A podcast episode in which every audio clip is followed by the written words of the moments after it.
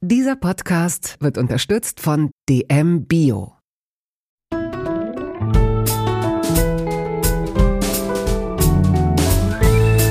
Kaugummi-Eis und Köfte, Feldsalat und Ravioli aus der Dose. Der Volksmund sagt, du bist, was du isst. In Toast Hawaii stelle ich meinen Gästen viele Fragen, die sich nur ums Essen drehen. Fast nur.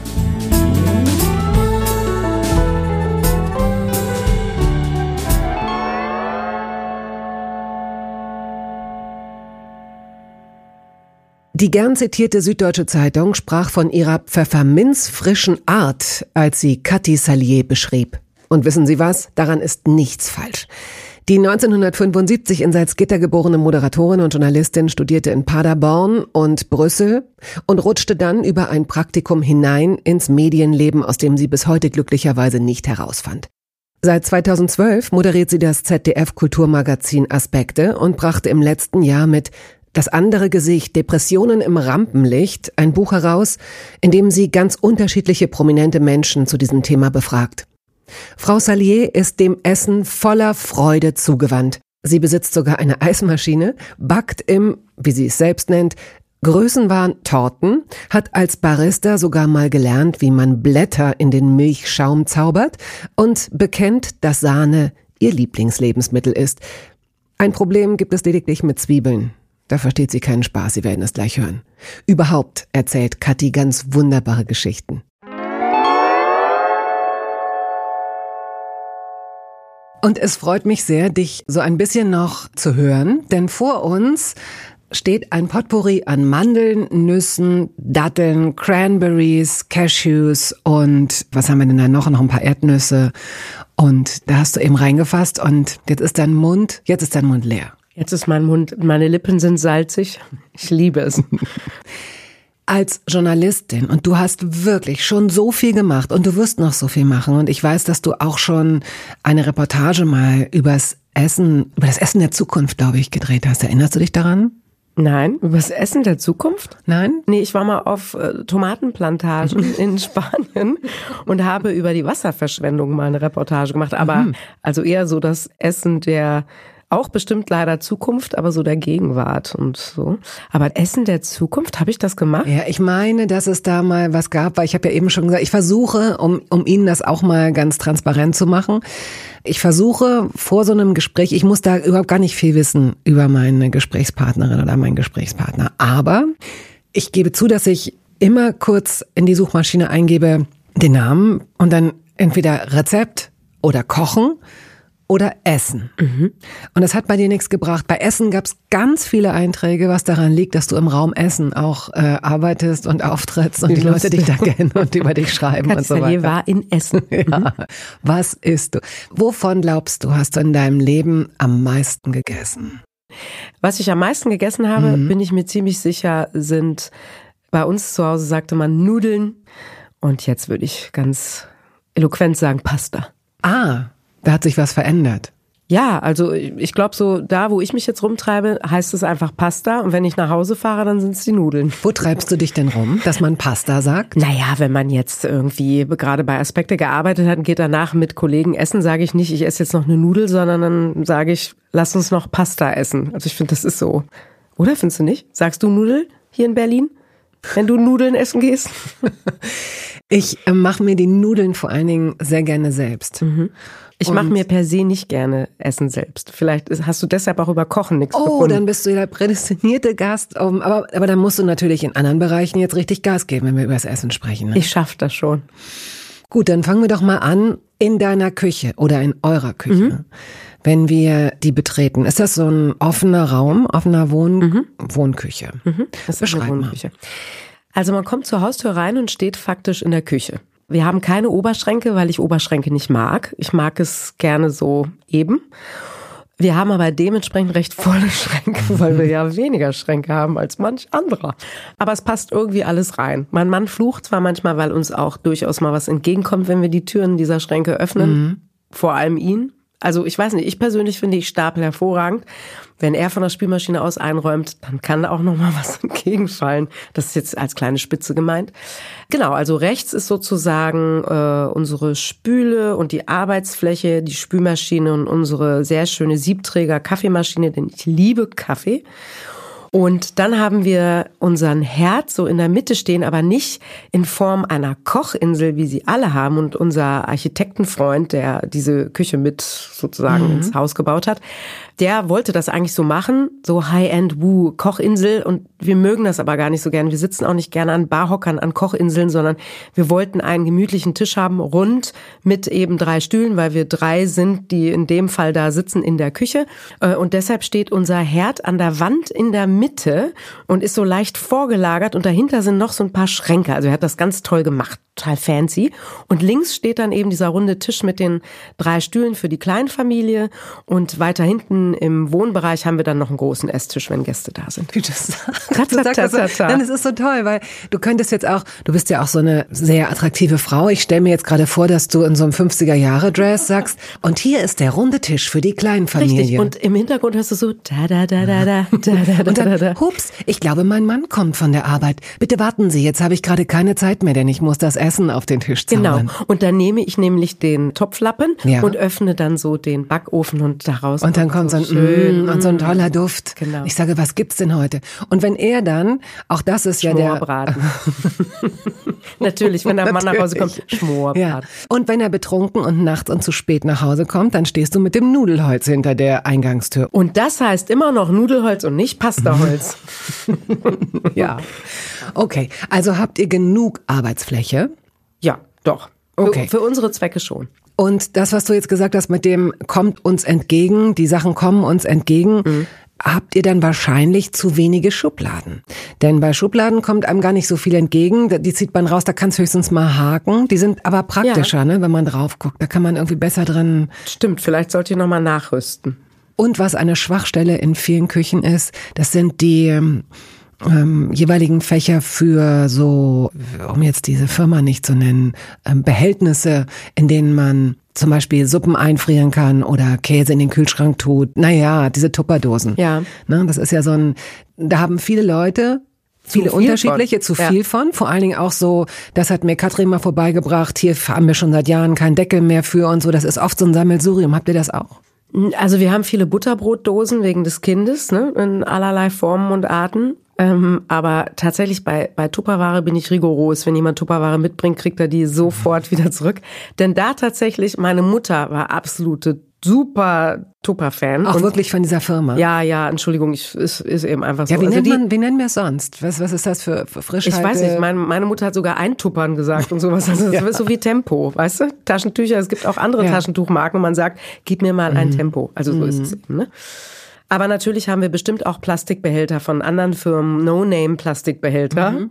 Also wir zum Beispiel haben viele No-Name-Plastikbehälter. Oder was heißt viele? Wir haben per se nicht so viele, wollte ich ja gerade sagen. Also das hält sich so, das ist, ist ganz gut. Das hält sich im Zaum. Was eine Schwachstelle bei unserer Küche ist, ist der Kühlschrank. Was aber daran liegt, dass es ein Liebhaberstück ist. Da, oh, da, da darf ich, ich ein Foto gesehen. Ach so. Ich habe gesucht, Echt? gesucht, gesucht. Das ist so ein, ist das so ein alter Bosch, so ein, so ein ja, dicker? Da darf ja? ich sagen, ne? Ja, ja, das ist ein Bosch. Ja. In so hellgelb, also so richtig schön. Und wir lieben ihn, aber er ist natürlich zu klein. Er ist einfach zu klein. Also da wahrscheinlich so ein Stromverbrauch von ja, im schlimmsten äh, Fall. Ja, einer, ja, einer kleinen Stadt. Es, es, könnte sein. Aber äh, wahrscheinlich würde es mehr Energie verbrauchen, einen, einen neu hergestellten. Äh, bestimmt. Bestimmt. Das müsst ihr euch jeden Tag einfach sagen. Ja, und wir halten an ihm fest. Er ist einfach unser, unser Kumpel. Das ist wirklich so. Aber es passt nicht viel rein. Das, nee, der sieht nee. so groß aus. Nee, überhaupt nicht. Der ist total klein. Also der ist wirklich total klein und du musst, wenn du Gäste hast, ist es jedes Mal, ich lagere gerne an die Nachbarn aus. Mhm. Torten zum Beispiel, wenn ich mal, wenn ich dann doch mal backe und muss dann eine Torte äh, irgendwie unterbringen. Du backst gar keine Kuchen, du machst gleich Torten? Also wenn ich backe, dann versuche ich mich meistens an Dingen, die größenwahnsinnig sind. Das also ich habe so. ich habe für meinen Mann, weil er sie so liebt, wirklich mal eine Schwarzwälder Kirschtorte gebacken und das ist für mich echt eine Herausforderung gewesen. Es ist aber gelungen und die stand dann bei der Nachbarin und wurde kalt und kälter. Dann hast du sie irgendwann vergessen. Nein, die wurde richtig gut aufgegessen. Und hat dein Mann nicht nachgefordert, weil das so gut war, dass er die dann einfach nochmal kriegt? Nee, so ist er nicht zum Glück. Ich habe einen netten Mann. Der kennt sozusagen meine Vorbehalte, was sowohl meine Back- als auch meine Kochkunst angeht. Deshalb haben wir auch, Achtung, schon wieder ein Markenname. Und ich weiß, Jetzt werden jetzt, womöglich Leute mit Nudelholz, du weißt, weiß, was jetzt kommt. kommt. Jetzt kommt so ein dieser, dieser Tempomat. Äh, Thermomat. Äh, ja, Thermomat. Komm, wir nennen ihn Thermomat. Auch wir haben einen Thermomaten. Der Thermomat rettet mich oft. Denn mit ihm kann ich ganz einfach, hier ist wieder da, da, da, da, da, da, da, da, da. Es gibt ja auch inzwischen schon Konkurrenzmaschinen. Also wir nennen das jetzt wirklich mal Thermomat. Thermomat. Und ich bin daraus nicht ganz schlau geworden, muss ich Kann sagen. Kann alles darüber erzählen. Ich weiß nur, dass ich, als der ganz funkelnder genau war, war ich mal zu einem Essen, wurde ich eingeladen und da hatte der Gastgeber eben genauso ein Gerät, aus dem er angeblich alles gezaubert hat und eben auch dieses Eis, das aber furchtbar schmeckte, was aber wahrscheinlich nicht an dem Gerät lag, sondern daran, dass es ohne Zucker, ohne Sahne, ohne alles war, sondern eigentlich nur Frucht und Kälte, wenn man mhm. so will. Hast du schon mal Eis darin gemacht? Nein, weil wir noch eine andere Eismaschine haben. Entschuldigung. Nee, wir haben noch so ein Retro-Teil, die Firma mit K und dann noch ein A im zweiten, du weißt schon. Nein, nee. wir haben noch so eine KitchenAid. Ach so, ja. okay. Und das ist so, das ist so meine Eismaschine. Und tatsächlich mache ich super gerne ähm, jedes Jahr aufs Neue, wenn es wieder Erdbeeren gibt, mache ich dieses ganz tolle Erdbeereis mit sehr viel Sahne mm. und frischen Erdbeeren, ein bisschen Zucker, ein bisschen Zitronensaft rühr, rühr, rühr mm. und dann äh, in den mm. Tiefkühler und das ist so mm. lecker, so unglaublich lecker. Bist du jemand, der schwach wird in so Momenten, wenn er so Social Media Clips sieht? Oder anders gefragt, wie viele Rezepte hast du dir deiner Meinung nach schon gespeichert. Es gibt diese Reels ja. für die Leute, die nicht aktiv bei Social Media sind. Nehmen wir mal das Beispiel Instagram. Reels, das sind so Videos, die ungefähr, die 90 Minuten maximal lang sind. Und innerhalb dieser 90 Minuten schaffen es Menschen auf zauberhafte Art und Weise, die komischsten Sachen miteinander zu verrühren, zu hacken, tolle Geräusche dabei zu machen. Und man sagt sofort, das mache ich morgen als allererstes. Ich gehe einkaufen, ich kaufe mir alle Ingredients und mache das nach. Bist du auch so jemand, der das anguckt und das denkt? Also ich gucke das an, ich denke das auch, aber ich speichere es mich, mir nicht zwingend ab, weil ich dann doch denke, nee, aber wahrscheinlich werde ich dann doch dran scheitern oder es dauert mir dann auch doch zu lange, weil so schnell geht's doch niemals.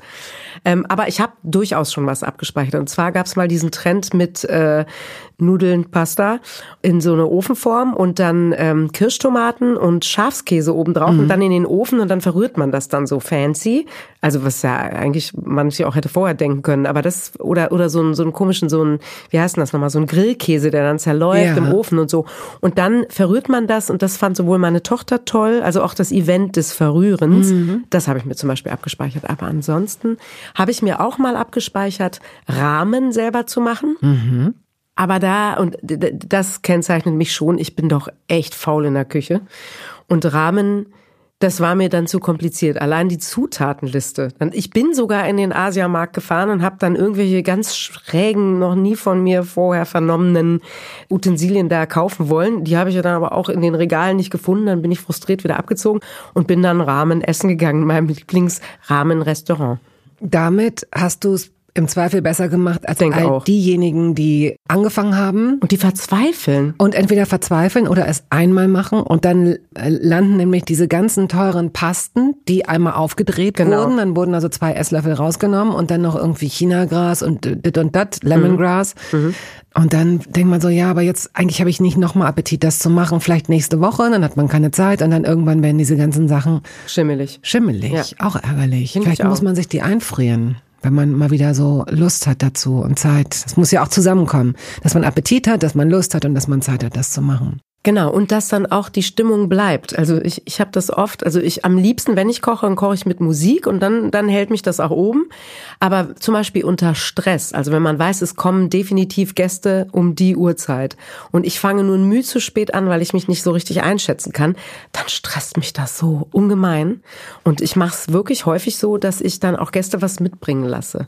Also, dass ich mir wünsche als Gastgeschenk, weil viele bringen doch dann mal einen Blumenstrauß mit oder eine Tafel Schokolade oder so und ähm, sehr gute Freunde von mir, die kennen mich, äh, die wissen, dass sie doch dann vielleicht einfach den das Kuchen Dessert? mitbringen mhm. oder das Dessert mitbringen ja. und das ähm, freut mich immer total. Das ist eine gute Sache, das ist eine gute Idee. Aber ich finde auch, dass, ich weiß ja nicht, wie häufig du einlädst, aber ich glaube, dass wir uns alle viel zu sehr verrückt machen damit. Ja, das stimmt.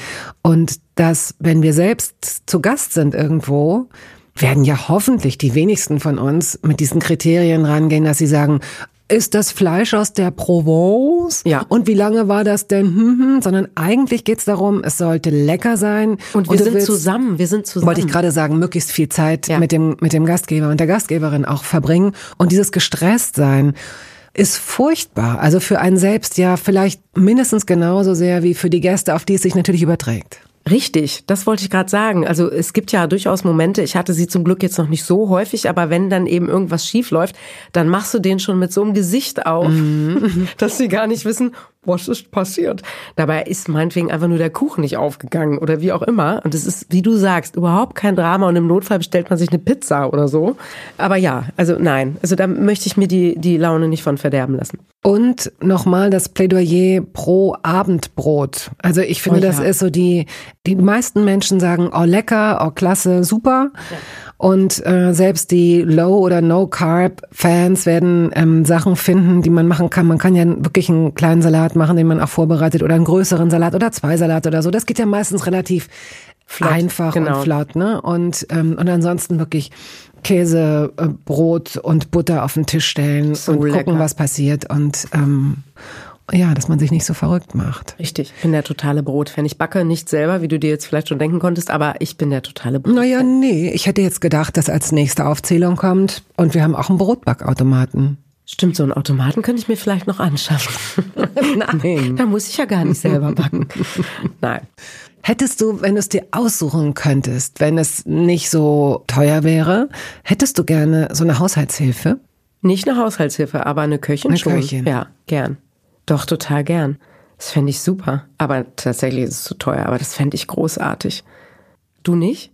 Nee, ich glaube, ich brauche das nicht. Weil du so gerne und gut kochst? Nö, ähm, gar nicht. Aber da ich nur für mich äh, koche oder halt dann mal einlade oder so, ist das nicht nötig. Also mhm. was ich mag, ist das, ist der Gedanke der Bevorratung. Auch nicht im Sinne des Hamsterns, sondern im Sinne des Vorkochens. Also wenn ich heute was mache, dass ich am nächsten Tag noch was davon habe und mir an diesem nächsten Tag keine Gedanken darüber machen muss. Sowas mhm. finde ich zum Beispiel super. Mhm, mh. Ansonsten mag ich auch den Prozess des, äh, ich, ich esse seit geraumer Zeit so ein immer gesünder werdendes Porridge Müsli-Kram, so die Sachen, die so richtig Spaß machen. Nein, nein, das nicht. Ich fände super, wenn so eine Köchin mir das einfach morgens hinstellt, so Überraschung, rat mal, welche Flocken und Flohsamen mhm. da so drin sind. Das, äh, also jetzt möchte ich noch mehr eine Köchin haben. Ja, ja, es ich glaube, so. sie würde mir zu wenig machen. Da hätte ich, ich glaube, der einzige Grund, warum ich es selbst mache, ist, dass ich die Menge selbst bestimmen kann und das ist jedes Mal. Und ich sage es jetzt, nicht, ich sag, ich sag nicht Schüssel, ich sage Bowl. Eine Bowl so. ist eine dicke große Bowl. Eine dicke große Bowl, die ich richtig, die ich dann auch wegputze. Wie oft knurren eigentlich den Leuten, die hier mit im Podcast sitzen, die Mägen? Es kommt drauf an, wenn sie hungrig herkommen. Ich muss gleich nochmal hier in die Nüsse ja, bitte. fassen. Ich finde es ja schön, so ein bisschen Essgeräusche. Oh. Vor allen Dingen gerade so, knack mal, knack mal mhm. laut. Wie heißt das SM, SMS? Nee, wie heißt dieses, ähm, hm? die, diese Geräuschkunst? Gewalt? Nee. Doch, TSM. Ja, genau. TSM? Das ist es ja. Mm. Das ist genau das, was Social Media mit uns macht. Mm. Es gab eine Zeit lang diese kleinen Mixer, die, die mit so einer, mit so einer Stimme verkauft wurden von so einer Frau, die sagt, and now, and now listen to that. The, you just take the fruits. Also, and now you orange. And then you take a knife. And then, ist aber und alle saßen so, und so, oh Gott, ich muss diesen Mixer haben. Und ich, und dann hört man bei diesen ganzen verrückten Influencerinnen und Influencern, die haben so ein Mikro neben ihrem Schneidemesser. Es ist natürlich alles total professionell und psychologisch durchdacht. Und dann hört man genau dieses Knacken der Mandeln wie jetzt. Mhm. Genau das ist es. Das ist es, dass Leute jetzt, dass manche jetzt auf Pause gehen und sagen, verdammt, ich hatte noch irgendwo Mandeln, ich hatte, ich brauche jetzt Mandeln, ich mehr Mandeln. So, ich habe jetzt gerade mal nachgeguckt, ähm, das nennt sich, diese, dieses, dieses Geräusch Ding nennt sich äh, ASMR mhm. und steht für Autonomous Sensory Meridian Response ähm, beschreibt ein Kribbeln im Kopf, welches sich über den Nacken bis auf die Schultern ausbreiten kann. Dieses Gefühl nennt man Tingle. Der Tingle wird von vielen Menschen als sehr angenehm und entspannt empfunden. Und ich glaube, dieses Kribbeln muss man gar nicht unbedingt empfinden, sondern es geht eben darum, dass schon deine komplette Sensorik durch das, was da an Geräuschen und an Sprache und an Stimme und Voice, so alles meine Nase, was wahrscheinlich über kurz oder lang durch äh, du weißt schon, Intelligenz was passiert, wenn du so sprichst. da wird nicht an Essen gedacht. Bist du Frühstücks, bist du ein Frühstückstyp? Ach so, ich lasse dich erstmal. Ja, ja. Erzähl du mal kurz. Bist mm. du ein Frühstückstyp? Ja, mit der Bowl, mit dem Porridge, das isst du wahrscheinlich zum Frühstück. Ja, tut mir leid, dass du. Aber, aber spätes Frühstück. Mhm. Spätes Frühstück, so dass ich mir. Früher war ich, ich überbrücke jetzt einfach die mhm. Zeit. Ich bin auch schon fertig. Gut, dann los. ich habe schnell runtergeschluckt. Bist du eine gute Kauerin? Nein, ich bin eine Schnellesserin. Du bist eine Schlingerin? Ich weiß, nein, ich bin manchmal sehr reflektiert und kaue dann genüsslich und bewusst langsam, aber oft esse ich auch einfach ganz schnell. Und die Frage war, bin ich eine Frühstückerin? Ich bin auch eine Spätfrühstückerin, dann aber sehr gerne. Also ich trinke immer morgens erstmal einen schönen Kaffee mit geschäumter Milch. Aus deiner Siebträgermaschine? Aus meiner Siebträgermaschine. Ist die verchromt? Äh, ja. Äh, ja. Äh, ja, natürlich. Ja, äh, natürlich. Wie denn sonst? Wenn du wüsstest, wie teuer die war, ja, dann sind da aber auch immer, immer, immer, immer Fingerabdrücke drauf. Das ne? stimmt, ich muss ständig wischen. Da, da, hast du absolut recht, aber ist egal. Ich nehme das in Kauf und ich mag sie sehr gerne. Und äh, ich hatte ja mal eine kurze Phase, wo ich, ähm, falls jetzt da in Köln mitgehört wird, es tut mir immer noch sehr leid. Ich habe ja mal ein halbes Jahr als Barista mich versucht möchte ich es formulieren. Und zwar gibt's da eine ganz tolle Kaffeerösterei, die so drei Filialen hat in Köln, vielleicht jetzt auch schon vier oder fünf. Und da habe ich mal so einen Kaffeekurs gemacht, den ich meinem Mann geschenkt hatte. Und da war der Typ, der den Kaffeekurs gemacht hat, A, total nett und B, sollten wir uns so reihum vorstellen, was so unser Verhältnis zu Kaffee ist. Und dann hat eine gesagt, ja, ich bin ja jetzt gerade hier, ähm, ich bin eigentlich Architektin, aber ich arbeite ja jetzt hier bei der Rösterei so ein bisschen als Barista, einfach weil ich so mag. Und das fand ich so toll, dass ich dachte, oh, ich kann ja auch ruhig Journalistin sein und nebenbei als Barista arbeiten. Das wollte ich auch schon immer mal machen. Und dann habe ich bei dem vorgesprochen und habe gefragt, guten Tag, ich kann das eigentlich noch gar nicht. Also wir haben selber eine Siebträgermaschine, aber eigentlich habe ich keine Ahnung. Aber Milchschäumen, ich krieg das hin, ohne Herzchen und Blätter, aber bislang geht das so gut. Könnte ich nicht auch. Und da hatten die gerade eine neue Filiale eröffnet. Das war ein guter Zeitpunkt. Und hat der gesagt, ja klar, wenn du so ein paar regelmäßige Tage anbieten kannst. Und dann habe ich wirklich da, aber eben immer nur den Dienstag angeboten. Und dann hatte ich die Frühschicht. Das heißt, um 7 Uhr aufsperren. Also ich hatte dann so einen Mini-Kurs, ne, dass ich auch Herzen machen konnte und so leichte Blätter. Äh, man sagt ja Latte Art dazu, was so ein lächerlicher Begriff ist, aber Latte Art konnte ich dann mal kurz ein bisschen. Leichte Blätter. Ja, leichte Blätter. Also nicht so die total fancy Blätter, aber so, so ein 0815 Eichenblatt. Ahornblatt. Oh Gott, Ahornblatt nein, geht gar nicht. Nein. Ahornblatt, das ist so hoch. Nein, aber jedenfalls habe ich dann da dienstags mal aufgesperrt und habe dann alles vorbereitet und man konnte da unter anderem auch wie in jedem Kaffeeladen jetzt der irgendwie angesagt ist, Bananenbrot kaufen, das man ja so toastet. Warum sage ich das? Es ist mir ungelogen, jeden Dienstag habe ich aber locker zehn Scheiben Bananenbrot verbrannt, weil ich sie immer in diesem blöden Toaster vergessen habe. Und es roch streng und es war wirtschaftlich nicht gut. Und äh, ich war auch sehr lahm an der Kaffeemaschine. Und wenn dann viele Leute, die die Bahn kriegen wollten, die unmittelbar vor dem Ding abfuhr, plötzlich da standen, äh, wirklich, also ich kann auf den größten Bühnen mit relativ wenig Herzklopfen bestehen, aber da habe ich gedacht, ich kriege einen Herzinfarkt. Weil die Schlange immer länger wurde und du siehst, wie die alle ungeduldig sind. Und ich wäre ja auch so, ganz ja, furchtbar. Natürlich. Und es hat mich körperlich so fertig gemacht. Und kurz bevor ich das Handtuch werfen konnte, wurde ich gekündigt. Dann kam der eine ein halbes Jahr, nachdem ich da angefangen habe, zu mir an und hat gesagt, Entschuldigung, Kathi, also du hast ja echt eine gute Bindung so zu, zu der Kundschaft und die mögen dich ja auch, aber also das mit dem Bananenbrot und dann bist du auch echt ganz schön lahm. Seitdem hat sich das erledigt. Aber seitdem bin ich Barista in meiner eigenen Küche, weißt du? Und mit was für einer Art von Milch schäumst du deinen Kaffee am liebsten? Total oldschool. Ich habe ja Das habe ich auch letztens mal auf Instagram geschrieben. Ich auf hab, was? Sag's ja, noch mal so. Instagram, Instagram, Instagram yes. geschrieben. Das ist ja alles so cool. Ich bin da so ambivalent. Ich mache da so mit, aber eigentlich weiß ich auch nicht so richtig. Aber jedenfalls habe ich da geschrieben, weil es mich wirklich beschäftigt hat. Ich schreibe da, ich beschreibe da, ich schreibe wirklich nur über Dinge, die mich wirklich beschäftigen. Und dann schreibe ich auch immer sehr viel. Und ich glaube, deshalb habe ich auch kaum Follower, weil, weil man das ja nicht macht. Man soll ja da ganz kurz und knackig und so oder so coole Videos machen wie du, aber das mag ich oh. irgendwie nicht. Ja, du machst das schon toll. So, aber jedenfalls habe ich da beschrieben, weil wir bei Aspekte Ah, Natürlich, jetzt weiß ich wieder. Essen der Zukunft, na klar, bei Aspekt hatten wir das gerade, aber da habe ich eben nicht gekocht, deshalb bin ich da nicht drauf gekommen. Ah. Da wurde ich bekocht unter anderem mit Insekten. Das meintest du. Entschuldigung, da stand ich auf dem Schlauch. Das war gerade erst letztens. Und da habe ich ähm, Mehlwürmer gegessen, die gut zubereitet worden sind und Heuschrecken. Ich bin aber Vegetarierin. Und in dem Moment ist mir schrägerweise nicht aufgefallen, nicht sofort, dass ich ja gerade ein Tier esse, weil es so abwegig ja ist, äh, vermeintlich, mhm. eine Heuschrecke zu essen mhm. hier in unseren weiten Graden.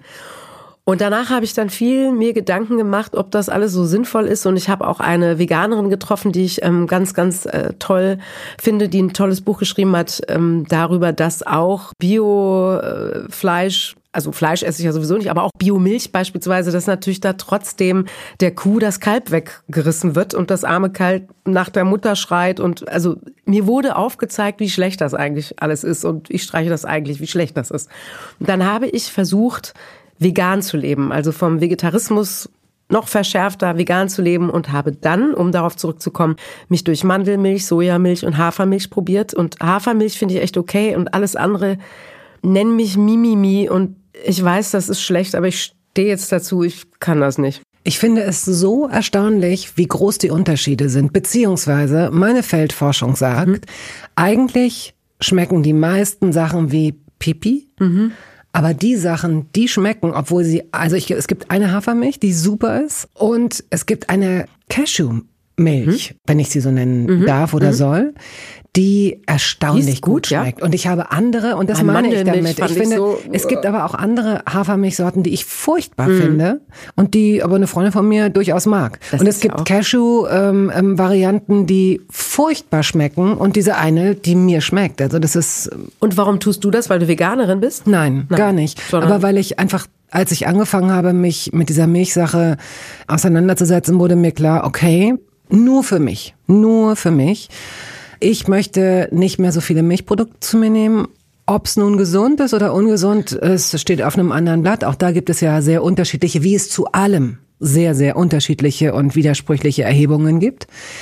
Aber dieses Milchding, äh, da raten inzwischen sehr, sehr viele Ärzte von ab. Und, ähm, und ich habe dann gedacht, da ich nicht auf Käse verzichten möchte, genau, das ist eine so. riesen Lebensqualität für mich, sehe ich zu, dass ich es an anderer Stelle reduziere. Ja. Und es fällt mir überhaupt nicht schwer, da ich das jetzt gefunden habe. Aber hätte ich diese, ich hätte mich niemals mit einem Kompromiss zufrieden gegeben. Wenn mir das jetzt nicht schmecken würde als Alternative, dann würde ich sagen, okay, gut, dann muss es eben doch Milch sein. Inzwischen schmeckt mir Kuhmilch gar nicht mehr äh, richtig das gut. sagen ja ganz viele, die sich mhm. an Hafermilch gewöhnt haben. Und wie gesagt, ich habe das probiert, auch über Wochen. Und ich merke, rein geschmacklich schmeckt mir die Kuhmilch einfach noch am besten. Mhm. Es ist einfach so. Ja. Ich habe da aber trotzdem einen Gewissenskonflikt, das sage ich hier ganz klar und habe auch versucht oder ich versuche mich per se da einzuschränken. Also ich konsumiere nicht total viel Milch oder Joghurt oder auch Käse, aber ich konsumiere es. Mhm. Ja.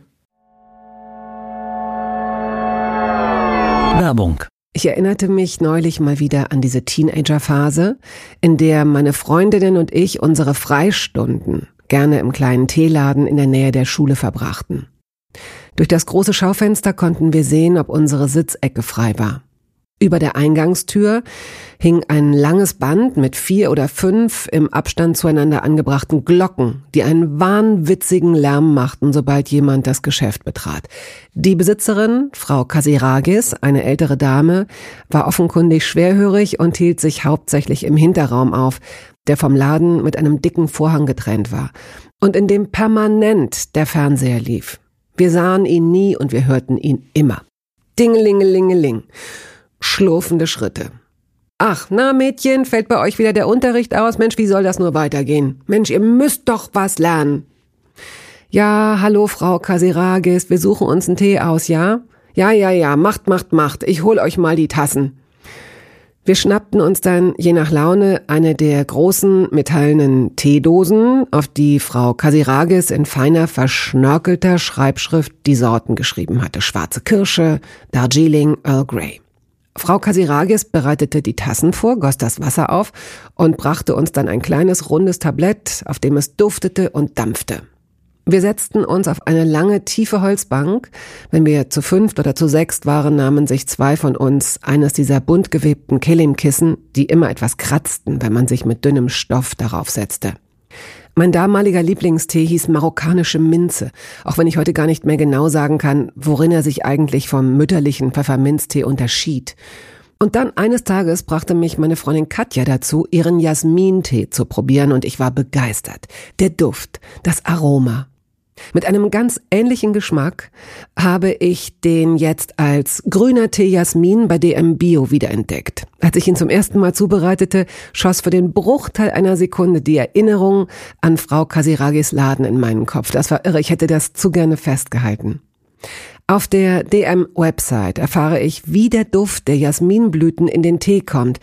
Ein Prozess der Hochzeit genannt wird. Die frisch geernteten klassischen Grünteeblätter werden zusammen mit den duftenden Jasminblüten aufgeschichtet. So schmeckt der Tee ein bisschen herb und doch auch süß. Ich trinke ihn am liebsten mit Zitrone und einem kleinen Schuss Honig. Den klassischen Pfefferminztee finden Sie übrigens auch im Sortiment von DM Bio und mal ganz unter uns. Also ich meine, er schmeckt genauso gut wie marokkanische Minze. Du greifst jetzt bitte. Mhm. Es ist gar nicht so einfach, weil es der ist Topf nur ein sehr schwerer Topf. Ja, der ist schwer, aber er ist schön. Ist sehr schön. Ich hoffe, er fällt mir nicht runter. Es ist ein Tontopf in Schreiengelb. Ja. Okay. So. Da greife ich jetzt rein. Richtig. Und ziehst den ersten Begriff. Da, da, da, da, da, ist es wieder. Gläser. Ich habe jetzt nicht die Riesenauswahl an Gläsern, aber ich habe schöne Gläser. Also mir ist es per se sehr wichtig, dass ähm, ich schöne Utensilien in der Küche habe und nicht alles so 0815 ist. Und ähm, was ich auch sehr mag, ist Gläser von irgendwo mitzunehmen. Und zwar manchmal bezahlt und manchmal gegen Pfand, der dann einbehalten werden kann oder so. Sag mal, Kathi, uns fehlen zwei Bergkristallgläser. Hast du eine Idee? Aber ich habe dir doch meinen Schal da gelassen. genau. Als Band. Sowas. Nein, so meinte ich das nicht. Ich meine jetzt, wenn man zum Beispiel auf einem Stadtfest ist, das man mag und da gibt's schöne Gläser und dann zahlt man eben zwei Euro mehr. Das finde ich okay. Hat so ein schönes Glas und hat dann immer diese Erinnerung. Das ja, das ist, ist Lokalpatriotismus, Total, finde ich. Und ja. wenn du jetzt ein Essen für insgesamt acht Personen machen würdest, kommt das mal vor? Ja, sechs. Doch, ja, mehr so sechs. Sechs Personen. Gesetztes Essen tatsächlich dann mehr so sechs. Mhm. Mhm. Und ähm, passen die auch an den, äh, nee, die passen an, passen an, den, an den großen Esstisch. Esstisch. An den der ist sogar Esstisch. ausziehbar. Ausziehbar, mhm, genau. okay. Und würdest du dann drei verschiedene Gläser hinstellen, nämlich für Wasser, für Rotwein und für Weißwein oder oder oder Sekt? Nee, ich würde äh, ja, also es gibt vorab, das finde ich toll, das ist auch sehr schön. Ich bin ähm, ich habe ich bin Sammeltassen Sammlerin gewesen. Kennst du Sammeltassen? Diese schönen schnörkeligen, wo man wieder ba ba ba ba ba ba ba ba ba ba singen könnte. So aus den 50er Jahren. Die hat schon meine Mutter gesammelt und die hat sie an mich weitergegeben und ich liebe die und da mache ich gern Dessert rein. Und jetzt Überleitung zu Gläsern. Ich habe auf Flohmärkten mir so ganz schöne Champagnerkelche nach und nach gekauft und in denen gibt es meistens vorab auf einem kleinen Extratisch dann sozusagen den Aperitif, irgendwas Sprudelndes. Sprich, die stehen dann nicht mit am, am mhm. auf dem Tisch, weil sonst wird es auch ein bisschen eng. Und ähm, ich stelle immer Wassergläser und so hin und meistens, also so bei meinen Freunden weiß ich meistens, was sie trinken, ob weiß oder rot. Und sollte jemand sich dann doch für die andere Sorte Wein entscheiden, dann würde ich nochmal umdisponieren. Aber ich würde jetzt nicht ein Weißweinglas und Rotweinglas und dann noch ein Wasserglas. Das wäre mir zu viel. Ist es dir wichtig, dass es identische Gläser sind? Ja hättest du acht Rotweingläser. Ja. ja. Wir haben noch einen Keller und da ist noch ein Schrank drin und da ist noch Nachschub an Gläsern.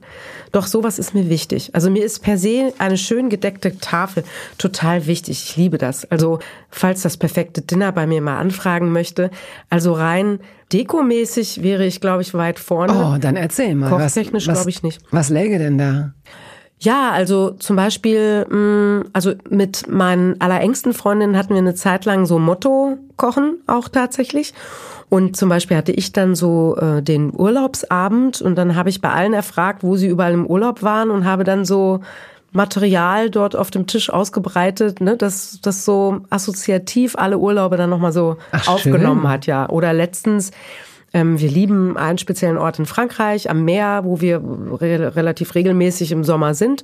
Und da gibt's diese Gräser, wo ich jetzt leider äh, nicht den, den tollen Namen für weiß, aber das, das ist, also die gibt's auch, es ist doch jetzt gerade so, Trockenblumen sind doch gerade so in und dann sind das diese Gräser, die oben so einen Puschel haben, so, mhm. ein, so ein Beigen. Mhm. Ne? Mhm. Und die wachsen da überall. Und da habe ich zum Beispiel mir selber ein paar Sträußchen gepflückt und dann verteile ich die in so kleinen hübschen Vasen auf dem Tisch und passende Kerzen dazu, die dann so sandfarben sind und ein paar Muscheln auf dem Tisch und manchmal streue ich auch noch Sand drauf, also sowas. Also ich bin da, da würde ich jetzt sagen, das mag ich einfach total gerne. Ich decke gerne schöne Tische. Nur das Essen, das bestelle ich dann manchmal. Also deshalb könnte ich beim perfekten Dinner nicht mitmachen. Und hast du Stoffservietten? Ja, habe ich. Wie viele? Sehr viele. Mein Mann flucht. Eine ganze Schublade voll. Die Schublade, wo sonst was anderes drin wäre, sodass uns nichts mehr entgegenfallen würde. Ihr braucht die doch gar nicht, die Stoffservietten, da, wo sie jetzt gerade sind. Die könnten doch eigentlich auch im, Kühlsch äh, im, im, Im, im Kühlschrank, Keller, im, kleinen Bosch. Nein, aber im, im Keller. Ja, ja das, ja, das stimmt, aber ich mag die Stoffservietten irgendwie. Es sind so Leinenservietten und so. Das finde ich schon toll. Da kann ich, kann ich mich auch blöd dran kaufen. Das ist auch tatsächlich, blöd ist schon auch das richtige Wort. Also wir haben eigentlich zu viele Stoffservietten. Aber schöne Servietten finde ich ganz toll. Auch schöne Papierservietten finde ich auch schön. Gibt es denn neben dem ähm, alten Kühlschrank, diesem klobigen äh, älteren mhm. Herrn, der da steht, ähm, noch andere Liebhaberstücke, die da stehen? Also so, äh, weiß ich nicht, eine alte, einen alten Stuhl von irgendwoher oder? Also man kann jetzt schon erkennen, ich bin ähm, schon ganz schön nostalgisch und ich mag, äh, also ich liebe es, mich über Dinge an etwas zu erinnern. Und zum Beispiel steht auf dem alten Bosch, steht das sehr alte Röhrenradio meiner Oma, das auch noch funktioniert. Und da obendrauf liegt das Porzellanreh, äh, was meine Oma immer hatte, das mir irgendwann mal, da habe ich auch bitterlich geweint, runtergefallen ist und dann ist äh, ein Bein abgebrochen, aber es konnte ich wieder kleben. Das liegt obendrauf und das lieb ich heiß und inniglich und das ist eine totale Kindheitserinnerung von mir, dass ich immer dieses Reh gestreichelt habe auf diesem Radio. Also die Kombination war schon immer so, Radio und obendrauf dieses Reh. Und dann habe ich eben diese Sammeltassen, dann habe ich auch äh, alte Kristallgläser meiner Mutter, die ich hege und äh, pflege. Und dann habe ich alte Tischdecken von meiner Mutter und ich habe tatsächlich zwei Stühle, die mein Opa meiner Oma zur Hochzeit selbst gemacht hat aus wow. Holz. Ja. Und äh, man muss dazu sagen, dass meine Oma 2014 gestorben ist und 108 Jahre alt wow. geworden ist. Also diese Stühle sind sehr alt. Ja. 108? 108. Und unten im Keller, also da, wo sowieso viel lagert, habe ich ein äh, über 100 Jahre altes Sofa von meiner Oma stehen. Und der Schrank unten, wo äh, die Zusatzgläser drin sind, der ist auch super alt. Finde ich schon toll, sowas. Ja. Jetzt kannst du dir überlegen, ob wir noch mit ein, zwei Sachen Küchenbeschreibung weitermachen oder du einen letzten Begriff ziehst, weil dieser schwere gelbe Topf auf deinem Bauch ich find, steht. Ich finde das mit dem Begriffe ziehen finde ich super. Ja, gut. Ja, hier ist ein so ein besonders zusammengefalteter Knoblauch. Wo lagerst du deinen Knoblauch? Im Kühlschrank macht man das? Frage ich mich ja, gerade. Frischen, ja? frischen ja, auf jeden Fall. Ja, also mhm. ich habe meinen Knoblauch im Kühlschrank und zwischendurch merke ich dann aber auch, dass wir gar nicht so viel Knoblauch verwenden, weil ich mag Knoblauch sehr gern schmecken. Ich habe zum Beispiel ein Riesenproblem, wäre da jetzt Zwiebel gewesen. Ich habe ein Riesenproblem mit Zwiebeln. Also sowohl, ich möchte es nicht weiter ausführen, organisch, ne? Da kann ich nicht gut mit umgehen mit Zwiebeln. Und ich hasse es, wenn jemand nach Zwiebeln riecht. Frische Zwiebeln. Also sorry, wenn zum Beispiel ein Kameramann den ich sonst sehr liebe, oder mhm. jemand vom Ton Zwiebeln gegessen hat, kurz bevor wir drehen und dann werde ich vertont oder der Kameramann ist mir sehr nah, dann ja, dann habe ich ein Problem, sagen mhm. wir es so.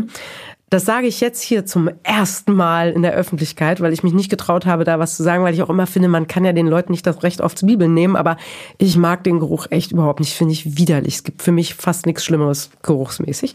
Bei Knoblauch ist es so, dass ich den Geruch, auch wenn es jemand ausdünstet, gar nicht so schlimm finde und trotzdem denke ich mir immer, weil ich zum Beispiel ja relativ häufig Interviews führe, da achte ich schon drauf, dass ich am Tag vorher jetzt nicht total viel Knoblauch tanke, weil mir das unangenehm wäre. Weil ich ja wiederum weiß, es könnte ja jemand mit Knoblauch so ein Problem haben wie ich mit Zwiebeln.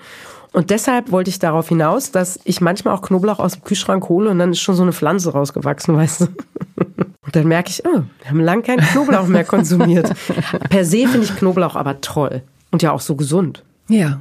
Und bei meinen Eltern zum Beispiel früher war gerne eine ganze Zehe im Salat, die dann auch ganz häufig ich aus Versehen dann im Salat hatte. Interessant. Weil es das heißt, die haben so gesund ihn, ist. Äh, roh, äh, Roh. roh in den Salat gemacht. Richtig, genau. Deine Küche ist gemütlich, glaube ich. Also das, was Ja. ich habe ein einziges Foto gesehen. Warum? Gibt es ein Foto von meiner Küche? Ja. Echt? Äh, du hast. Äh, Wer hat denn das Du veröffentlicht? hast so viel gearbeitet und du hast einmal ein Kamerateam zu dir nach Hause Ah, gelassen. stimmt, ja. Und da ging es nämlich um das. Ich glaube, Tiere. es geht um. Dann hast du sie vielleicht zweimal reingelassen. Ja. Ein Leben nach dem Tod kann das Ach so, sein. oh ja, was ganz anderes als Tiere. Und Ja. ja. Ja. Und da sieht man dich einmal in der Küche sitzen. Stimmt, ja. Und da sehe ich eine grüne, oliv-khaki-farbene Wand. Ist das richtig? Ähm, naja, jetzt müssen Sie da draußen stark sein, denn Sie wissen, there's no business like show business. Und diesem Kamerateam, was du da gesehen hast, habe ich nicht meine Tür geöffnet, Okay. sondern das ist die Tür eines anderen gewesen und wir haben einfach eine neutrale Küche gesehen, Ja, okay. die aber zugegebenermaßen wunderschön war von Und wo auch so ein Bosch guten Freund steht. von mir. Ja, der hatte auch einen Bosch, aber ich habe auch einen Bosch und witzigerweise habe ich zwar keine khakifarbene Wand, aber ich habe so eine graue, äh, so eine schöne, also nicht so ein düsteres Grau, sondern so eine schöne graue Wand und tatsächlich habe ich an anderer Stelle auch khakifarbene Wände. Also ich mu- muss dazu sagen, diese Küche, die du da gesehen hast, die passte sehr gut zu Mhm. mir. Keine Frage. Hast du in deiner Küche, in eurer Küche, Ja. hängen da Bilder, hängen da Fotos? Ja, ich habe ein sehr schönes Bild ähm, von Nelson Mandela, was wir mal aus Südafrika mitgebracht haben, in Gülden mit seinem Gesicht drauf, wo er strahlt und lacht und eben diese Aura hat, die er hatte und für immer haben wird. Das hängt bei uns da bei dem gemütlichen Küchentisch. Dann habe ich ein wunder wunderschönes Foto von meiner Oma väterlicherseits, das mein Opa gemacht hat. Und zwar ist sie da in, es ist schwarz-weiß und sie ist von der Seite, also im Profil zu sehen und mein Opa war Konditor, muss man dazu sagen. Oh. Mhm. Ja, also die Familienfeste waren super früher. Als Kind hat er die tollsten Torten gemacht. Das habe ich aber leider eben nicht von ihm irgendwie gelernt oder gar vererbt, so dieses Talent zum Torten kreieren. Und sie hält einen schönen Kuchenteller und darauf ein wunderschönes Stück Torte mit einem ordentlichen Klack Sahne. Und das ist übrigens das wichtigste Lebensmittel für mich.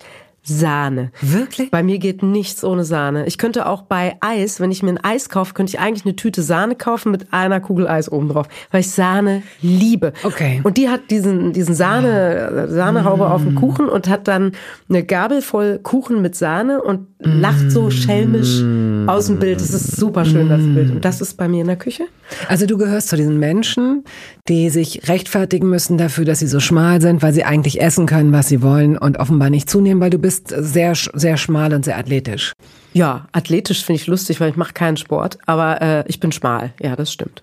Oh, die Vorstellung, dass man einfach, ich kann das total nachvollziehen. Für mich, ich habe das an anderer Stelle mal gesagt, ist, Sahne steht für mich für den ultimativen Beweis dafür, erwachsen zu sein, weil man sich nicht von seinem ganzen Geld jeden Tag so viel Sahne kauft, wie man will. Obwohl man das könnte. Ich könnte mir Du jetzt hast total recht. sieben oder acht oder zwölf Pötte. Niemand, keine Mutter würde an die Tür klopfen. Nee. Kein Vater würde die Tür eintreten. Man könnte Sahne einfach so löffeln. Einfach mit so Vanillezucker drin. Liter um Liter um Liter. Und irgendwann würden wahrscheinlich die Rettungssanitäter vor der Tür stehen und Aber dann doch die Tür. Aber erst irgendwann. Ja.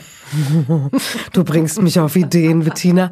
Meine Mutter hatte mal ähm, Sprühsahne. Für ein Jahr hat sie das nur gemacht, Gott sei Dank. So ein, so ein, das war eine ganz gute, die schmeckte okay. Die schmeckte nicht Ah, nee, so wie Dosenmilch. Ja, ja, ich verstehe schon. Ja. Aber ich finde allein die Idee, dass sie das in ihrer Tasche mit sich trug, um sich immer. der ja, ja, das Tasche? war das, ja, ja. Oh nein, das finde ich total Hat sie mal für süß. sich und ihre Freundinnen, wenn der Kellner sich umdrehte, hat sie dann immer so neu Cappuccino-Sahne Cappuccino. auf ihre Kaffees gemacht. Ach, wie weißt du? süß ist das denn? Da war sie aber weit vorn und sehr modern, oder? Ja, und sie war gar nicht geizig. Das war nicht das Problem, dass sie, aber sie, ich glaube, sie Vielleicht schämte sich auch. aber auch. Ja, sehr, Also der aber Gott sei. Dank hat sie das, wie gesagt, nur ein Jahr gemacht und dann war diese Phase vorbei. Weißt du, was meine Oma gemacht hat? Das ist jetzt eine Assoziation, die ich habe. Meine Oma hat immer Rotwein getrunken und hat sich da zwei äh, Süßstofftabletten reingemacht. Die hatte nämlich Süßstoff in der Tasche und hat sich Rotwein ah. versüßt. Ah ja, Klick. das ist so säuerlich, klar, okay. Widerlich, ne? Also so säuerlich, so bäh. Der, löst, der löst sich ja auch in, in einer kalten Flüssigkeit, glaube ich, gar nicht so gut auf. Der Süßstoff, die hat schon immer gerührt dann auch mit dem Finger. Und dann. Sag mal, und die Röhrenradio-Oma mit dem Rehkitz, mhm. ist das eine, die auch so richtig, konnte die auch gut backen und kochen? Hast du bei der früher viel gegessen? Ja, das ist tatsächlich die Oma, mit der ich auch zusammengelebt habe, die Mutter meiner Mutter. Und das war super, dieses Drei-Generationen-Haus. Und die hat ganz tolle Sachen gemacht, wo ich auch heute traurig bin, dass ich die Rezepte nicht mehr kann. Oder mich damals auch nicht so dafür interessiert habe, mir jetzt irgendwelche Rezepte aufzuschreiben. Da war meine Mutter mal eine Zeit lang super hinterher und hat mir auch so ein kleines Rezeptbuch gegeben. Aber zum Beispiel gab es in Niedersachsen Prillecken. Kennst du das? Nein. Prillecken? Das ist so Teig, der ich weiß gar nicht, ob das wahrscheinlich Hefeteig. Bitte korrigieren Sie mich da draußen, wenn Sie wissen, was Prillecken sind. Ich glaube, es ist Hefeteig und dann wird der äh, frittiert. Also wird dann ein heißes Fett mhm. ne, geworfen und dann sind das so Kringel. Die hat man Silvester immer gegessen und dann Zimt und Zucker oben drauf. Und das hat meine Oma gemacht. Oder die hat Kartoffelpuffer. Also das mhm. Lieblingsgericht, was ich bei meiner Oma immer hatte, waren Kartoffelpuffer, wo sie dann die Kartoffeln eben selber gerieben hat. Heute hat man Thermomaten. Ne? Und sie hat das wirklich von Hand noch gerieben und äh, Zwiebeln dann auch rein. Ähm, dann hat sie Eierkuchen, also das Alle, Pfannkuchen, ne? Mm, Eierkuchen mm, hieß es ja dann, mm. Eierkuchen und so solide, mm. bodenständige Sachen, die ich auch immer noch total schätze. Also zum Beispiel auch, wenn ich mal krank war, ach, das, das sind gerade so schöne Erinnerungen, mir wird gerade so richtig, mm, ist so herrlich. Ähm, meine Oma hat, wenn ich krank war, gab es entweder ein Knust, also das Ende Brotende, von einem Brot, ja. genau, mit schrägerweise dick Butter und Salz drauf mhm. und egal was man mhm. hatte, hier ist man knust, ne, so. Oder eben Pellkartoffeln, Pellkartoffeln mit Butter. Und das mache ich heute noch und meine Tochter kennt das schon als, wenn es dir irgendwie nicht gut geht, wir machen Pellkartoffeln mit Butter und ein bisschen Salz. Oh, das ist doch so lecker, oder? Und jetzt knurrt gleich wieder der Magen. So lecker. So, äh, wir, wir waren eben kurz da, wo dein Leben begann, als du Kind warst. Ja. Habt ihr versucht, als Familie immer zusammen zu essen, zu Abend? Ja, also bei uns gab's äh, essenstechnisch gibt's da tatsächlich einiges zu berichten. Also A, worüber sich viele Menschen, die mich kennen, amüsieren, ist, dass ich wie ein Uhrwerk bin. Also ich brauche um spezielle Uhrzeiten Essen, weil ich darauf geeicht bin, von frühester Kindheit an. Mhm. Also zum Beispiel abends, ich kann nicht nach acht gut essen sondern ich brauche es dringend vorher. Und ich werde extrem ungemütlich, wenn ich nicht zwischen 18 und 19 Uhr Essen bekomme. Weil es bei uns immer eigentlich echt um 18 Uhr mhm. ein Brot gab. Und mhm. bei uns mhm. gab's morgens gab es, äh, ist auch ganz niedlich, meine Eltern waren schon sehr früh an dem interessiert, was du auch jetzt zum Frühstück isst, so Breichen. Ne? Was ich total gerne mag. Dann nenn es nicht Breichen, weil ich komme mir gerade vor, als wäre ich 108 wie deine Großmutter. ich ich nenne es Breichen, weil ich liebe Breichen. Und man kann ja auch an Kinder denken. Weißt du, du bist einfach dazwischen, zwischen mm, Kind okay, und ja. 108. Mhm. So, also Breichen for everyone, mhm. möchte ich sagen. Ähm, all the time. Und ähm, äh, meine Eltern haben tatsächlich, meine Mutter hat dann Korn geschrotet, nämlich selber, das war gar nicht scherzhaft gemeint vorhin, und hat dann so ein Brei angerührt und hat das wirklich morgens scherzhaft Moppelkotze genannt. Ja, habe ich schon mal gibt gehört. es wieder Moppelkotze, genau. Aber ich liebte Moppelkotze und die habe ich gerne gefrühstückt. Dann nach der Schule gab es natürlich Mittagessen und da war immer dasselbe Bild. Mein Vater war arbeiten, meine Mutter stand angelehnt in der Küche an die Anrichte, meine Oma saß am Tisch, Fast immer hat meine Oma irgendwelche Kartoffeln geschält, habe ich so die Erinnerung, auch wenn es keine gab. Die war immer am Machen irgendwas. Und meine Mutter hat immer angelehnt, mit dem Rücken angelehnt an die Anrichte, mir Essen hingestellt. Die haben nie mitgegessen, also weil ich ja dann eben auch später nach Hause kam, als die Hunger hatten, nämlich schon um zwölf. Ich kam so halb zwei. Dann bekam ich immer mein Essen hingestellt. Meine Mutter hat mich zugetextet und gefragt, was so in der Schule war. Habe ich beim Essen berichtet. Und dann gab's immer Nachtisch, immer also entweder Joghurt oder auch mal eine Schokocreme. Und nachmittags gab's auch immer Kuchen und immer mit Sahne, immer.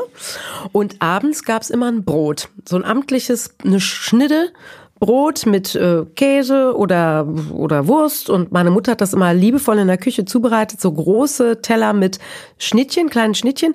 Und dann so Gürkchen und Tomaten, so Radieschen. Viertel und so, also ganz toll Radieschen, sowas gab's. Und das haben wir dann beim Fernsehen, weil bei uns oft ferngeschaut wurde, was ich als sehr äh, angenehm und gemütlich empfunden habe, haben wir dann Lindenstraße geguckt oder so, ne, Sonntagabends und haben da unsere Schnitten beigegessen. Und ganz toll aber, dass am Wochenende immer sonntags gab's bei uns dann auch tatsächlich den Braten. Damals habe ich noch Fleisch gegessen. Ich muss aber dazu sagen, das war über lange Zeit selbst gejagt, weil mein Opa Förster war oder Förstergehilfe. Also Der, der nicht Konditor war. der, der nicht Konditor war, genau. Also in, in der einen Stadt hatte ich den Konditor wohnen und aufgewachsen bin ich. Der ist dann leider früh gestorben, aber trotzdem hatten wir dann noch diese Connections ne, in der, in der Jäger-Community und dann hatten wir äh, oft Rehbraten oder Hasenbraten und sowas. Und das konnte meine Mutter auch total toll zubereiten und das war immer sonntags und da haben wir im, in der Wohnung meiner Oma, die hat unten gewohnt, wo auch die große Küche war, von der ich noch nicht gesprochen habe, aber wo wir halt früher saßen als Familie. Oben haben meine Eltern und ich gewohnt und da haben wir dann immer im Esszimmer meiner Oma sonntags zusammen getafelt. Das war schön. Da kam dann auch immer mein Bruder angefahren, der schon ausgezogen war, seit ich fünf war. Und da kam dann die Familie zusammen. Und so dieses gemeinsame Essen habe ich in total guter Erinnerung. Auch so an Weihnachten und so, voll schön. Kam es häufiger vor, dass Freundinnen oder Freunde bei dir essen durften oder wurde das nicht ganz so gerne gesehen? Weil das ist äh, komischerweise ne, in, der, in, der, in der deutschen Esskultur, ich möchte es nicht so pauschal sagen, es gibt auch ganz viele Ausnahmen, aber ich habe schon einige Gäste gehabt, die gesagt haben, dass sie dann entweder ins Nebenzimmer gegangen sind oder se sich setzen mussten, um zu warten, bis, bis die Familie gegessen hat oder nach Hause geschickt echt? wurden. Mhm. Nee, das war bei uns nicht so strikt, nö. Also tatsächlich ist es schon früher so gewesen, obwohl meine, meine Mutter, finde ich, echt äh, bodenständig, aber gut gekocht hat und meine Oma ja eben auch, war ich am allerliebsten woanders essen. Also das mochte ich schon immer gern und ich gehe auch jetzt wahnsinnig gern, wenn ich es mir leisten kann, in Restaurants, weil Ja. das ist irgendwie außerhäusig essen, weiß ich auch nicht. Und ich war oft bei anderen Leuten essen tatsächlich. Vielleicht aber auch, weil ich mochte ähm, die Brotzeit abends und witzigerweise mache ich heutzutage auch dasselbe. Also ich sag meinem Kind auch immer, mittags gibt's was Warmes und abends gibt es Brot und sie findet's genauso oft langweilig, wie ich es wahrscheinlich damals langweilig fand. Und ich habe es geliebt, wenn ich abends dann zu irgendwelchen Familien gegangen bin, die abends Warm voll gegessen? aufregend Ah, ja. warm gegessen haben, weil das haben wir einfach nicht. Oder dann, also wir hatten wirklich, also meine Eltern hatten gar keine Akademikerfreunde und wenn man dann aber in der Klasse äh, in dieser Arbeiterstadt Salzgitter dann gab es wenige, die tatsächlich aus so einem Akademikerhaushalt kamen und die haben fast immer warm gegessen abends und dann wurde auch ein Glas Wein unter der Woche zum Abendessen. Also das fand ich immer total spektakulär. Ja, das war schon toll. Nee, aber also wenn jemand bei uns essen wollte, wäre der immer mit eingeladen gewesen. Meine Eltern haben auch ganz oft Partys gefeiert und da war die halbe Straße da und äh, hätte ich da jetzt, da habe ich bestimmt auch mal mit Freunden mitgegessen. Nö, das war ganz locker bei uns. Wir haben echt viel gefeiert. Meine Familie war sehr feierwütig.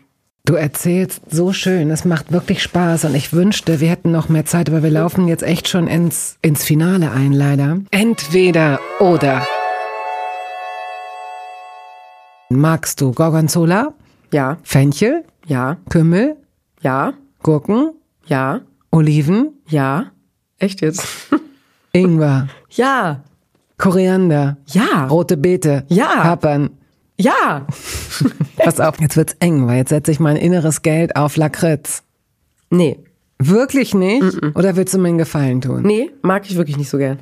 Ich hätte niemals gedacht, dass Lakritz so sehr polarisiert, bevor ich äh, mit dieser, mit diesem, mit diesem Spiel sozusagen begonnen habe. Kann's essen, ich, ich würde es nicht ausspucken, aber ich würde es mir nicht selber kaufen. Mhm, okay. Sushi oder Fondue? Sushi. Aber schwierig, weil Fondue war unser Weihnachtsessen. Da hänge ich so dran, aber ich liebe Sushi. Und du isst ja auch kein Fleisch mehr. Es wäre dann Käsefondue. Genau. Süßes oder salziges Popcorn? Salzig. Apfelpfannkuchen oder Nutella Crepe? Apfelpfannkuchen. Walnüsse oder Erdnüsse? Walnüsse. Banane oder Zitrone? Banane. Zitrone oder Vanille? Zitrone.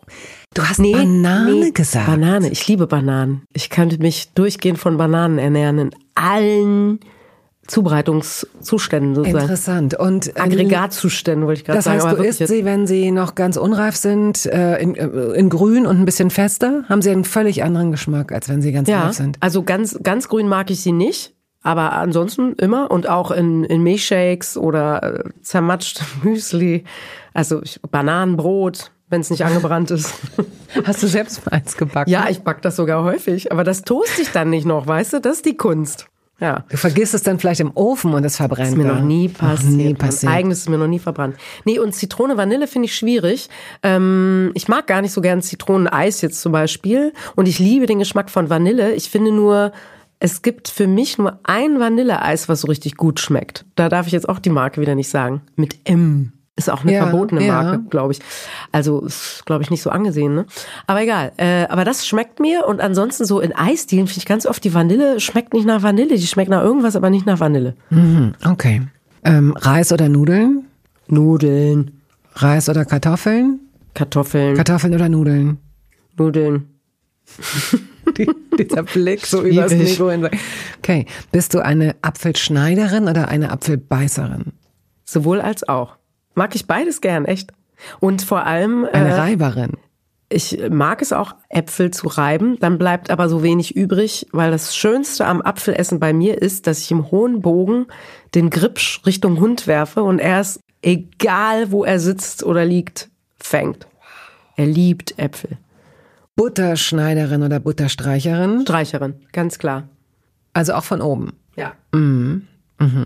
Und bist du Eierköpferin oder Eierpullerin? Pulerin.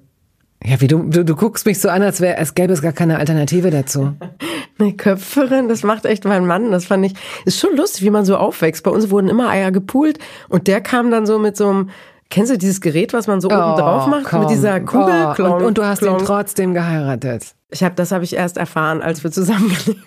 Also als wir dann so, als sozusagen in die Ehe dieses Gerät gebracht wurde. Ich kann das amüsiert beobachten und soll ich dir was verraten?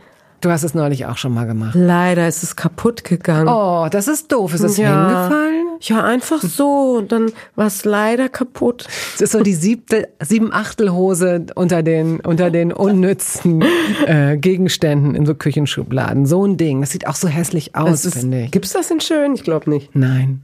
So, dann sind wir jetzt am Ende. Ja. Würdest du eine Käseplatte nehmen oder ein Dessert, einen Schnaps, einen Espresso? Wie würdest du ein, ein gutes Essen beschließen? Und zum Schluss das Dessert. Schnaps finde ich super. Hm, Was für ein Schnaps und Birnenschnaps? Marille. Mhm. Marille, ganz toll. Oder Birne mit Birne drin, so ein Stückchen Obst Mhm. drin, finde ich ganz toll. Äh, Ich weiß aber natürlich, dass das nicht so gut ist. Man sollte ja auch nicht zu viel Alkohol trinken. Ja, Von ja, daher ja. würde ich, also ich nehme eigentlich immer ein Dessert und danach den Schnaps. Gut, okay. Gut, und jetzt ähm, bitte ich dich noch einen letzten Begriff zu ziehen. Tischgebet. da muss ich jetzt lachen. Tischgebet, das ist jetzt das Tollste, was ich ziehen konnte. ähm, ja, da ich nicht an Gott glaube, bete ich auch nicht. Ja, aber Tata und ich habe ihn trotzdem geheiratet. Ich habe in eine katholische Familie eingeheiratet. Und ähm, mittlerweile ist auch mein Mann aus der Kirche ausgetreten. Ich liebe ihn jetzt noch heftiger, nein. Aber wir sind alle, also nicht in der Kirche jetzt so, in meiner neuen Kernfamilie. Aber ich werte das überhaupt gar nicht. Ich finde es wunder, wunderschön, wenn man im Glauben Halt findet. Und ich beglückwünsche auch jeden, der das hat. Nur ich habe es einfach nicht. Ne? Also das wollte ich nochmal sagen. Ich verunglimpfe jetzt hier nicht die Kirche und ich möchte nicht gegen Gläubige hier. Ne? Aber dementsprechend bete ich nicht. Und es war für mich skurril, das so mitzuerleben. Und ich wusste auch nicht so richtig, was ich mit meinen Händen und mit mir selbst tun sollte, als dann am Tisch gebetet wurde. Ganz zu Anfangs unserer Beziehung. Aber ich habe sehr, sehr tolerante äh, Schwiegereltern, die die auch äh, dann darauf verzichten konnten, dass ich mitbeten muss oder so. Und ähm, ich finde das auch, wenn man gläubig ist, eine sehr schöne Art, dank sich dankbar zu zeigen. Dafür brauche ich kein Gebet. Ich bin ganz oft total dankbar für die Fülle und Saus und Braus, in der wir hier leben, in diesen Breitengraden und was ich nicht alles habe und sogar so ein Thermomaten und so weiter. Und also das denke ich mir so, da muss ich nicht die Hände für falten. Und nächste Woche kommst du wieder? Unbedingt. Lass uns weiter reden. Und Das dann hat gibt's aber wirklich- Schnaps. Viel, viel Spaß gemacht. Vielen Dank für deine Geschichten. Sehr gern.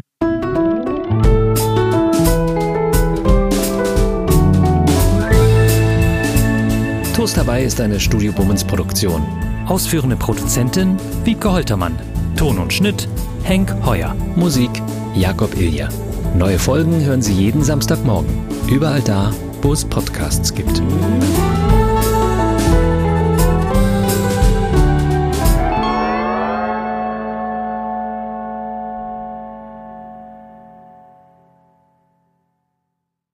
Dieser Podcast wurde präsentiert von DM Bio.